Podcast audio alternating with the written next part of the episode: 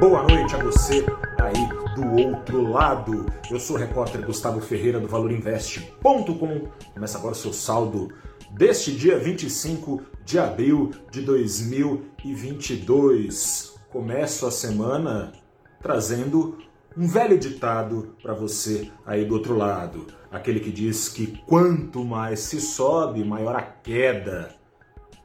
O Ibovespa cravou hoje a sua sexta queda consecutiva.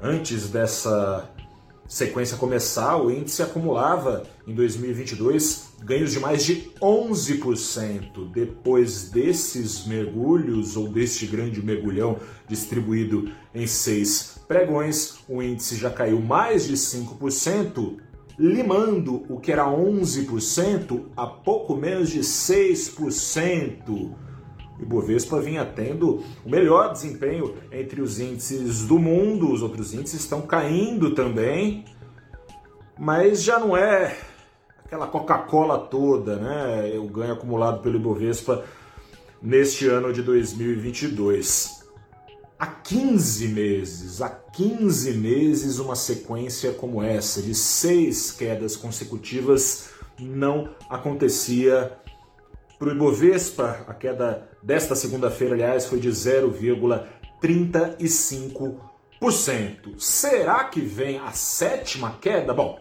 se seis quedas em série são raras, sete quedas em série são ainda mais raras, tão raras essas sequências que não ah, acontece com o Ibovespa desde 2016. No entanto, ninguém, bom, ninguém não, você aí do outro lado não vai poder se surpreender, te prometo. Infelizmente, caso essa sétima queda venha e o Ibovespa dê um passo ainda maior para trás no tempo. Os estrangeiros vêm recolhendo dinheiro alocado em ações aos borbotões neste mês de abril.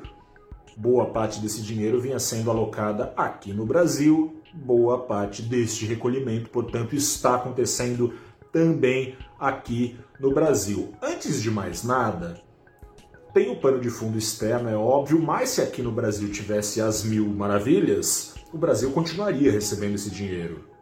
Acontece que o Brasil tem riscos de sobra, risco eleitoral, risco fiscal, risco institucional. Você conhece brasileira, brasileiro muito bem esses riscos. Esses riscos estão recebendo como holofote sobre eles a sensação de risco pelo mundo todo, nesse momento em que a incerteza global é tamanha, os países mais arriscados acabam, evidentemente, tendo seus riscos aflorados no olhar dos investidores que acabam alocando para uh, eh, opções mais seguras de investimento. O principal risco responsável por essa derrocada de seis pregões, você já sabe muito bem qual é, esse mesmo, alta acelerada de juros nos Estados Unidos que deve começar na semana que vem. Tem decisão de juros aqui também, quarta-feira que vem tem super quarta decisão de juros aqui e lá. Lá deve ser acelerado o processo a primeira, ao que tudo indica,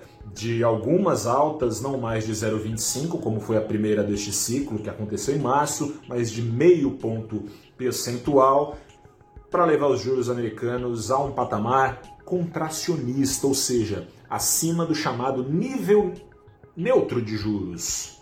Em bom português, não mais no nível em que os juros nem fedem nem cheiram, nem ajudam nem atrapalham, mas um nível em que atrapalham o crescimento econômico e assim ajudam a tirar pressão da inflação, que nos Estados Unidos é a maior em 41 anos. Isso tem um custo. Tem um custo para os ativos de risco, porque os rendimentos dos títulos americanos vão subindo e drenando a dinheirama dos ativos considerados mais arriscados. Os títulos americanos são considerados os ativos mais seguros destas paragens chamada Terra. E tem o risco de recessão também. Tem o risco de recessão global guiada por uma eventual recessão nos Estados Unidos a partir de 2023 e aí a turma vai em busca de segurança. Não bastasse isso, não bastassem as preocupações com a primeira economia do mundo, a segunda inspira cuidados. E relembra que a pandemia não acabou. A China está enfrentando a sua maior onda de contágio desde o começo da pandemia. O cachorro até latiu lá fora. E nova onda de lockdowns. Você sabe o que significa um lockdown? Todo mundo trancado em casa, atividade econômica parada, significa pisão firme no freio da atividade da China.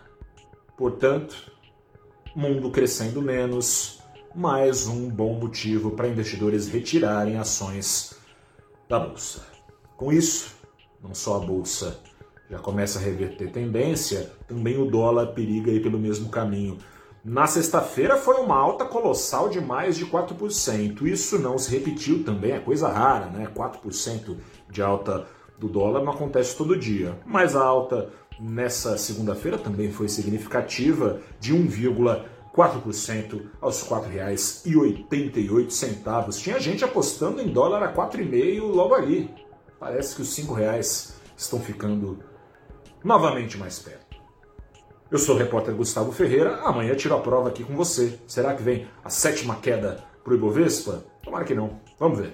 Um grande abraço, boa noite, até a próxima e tchau.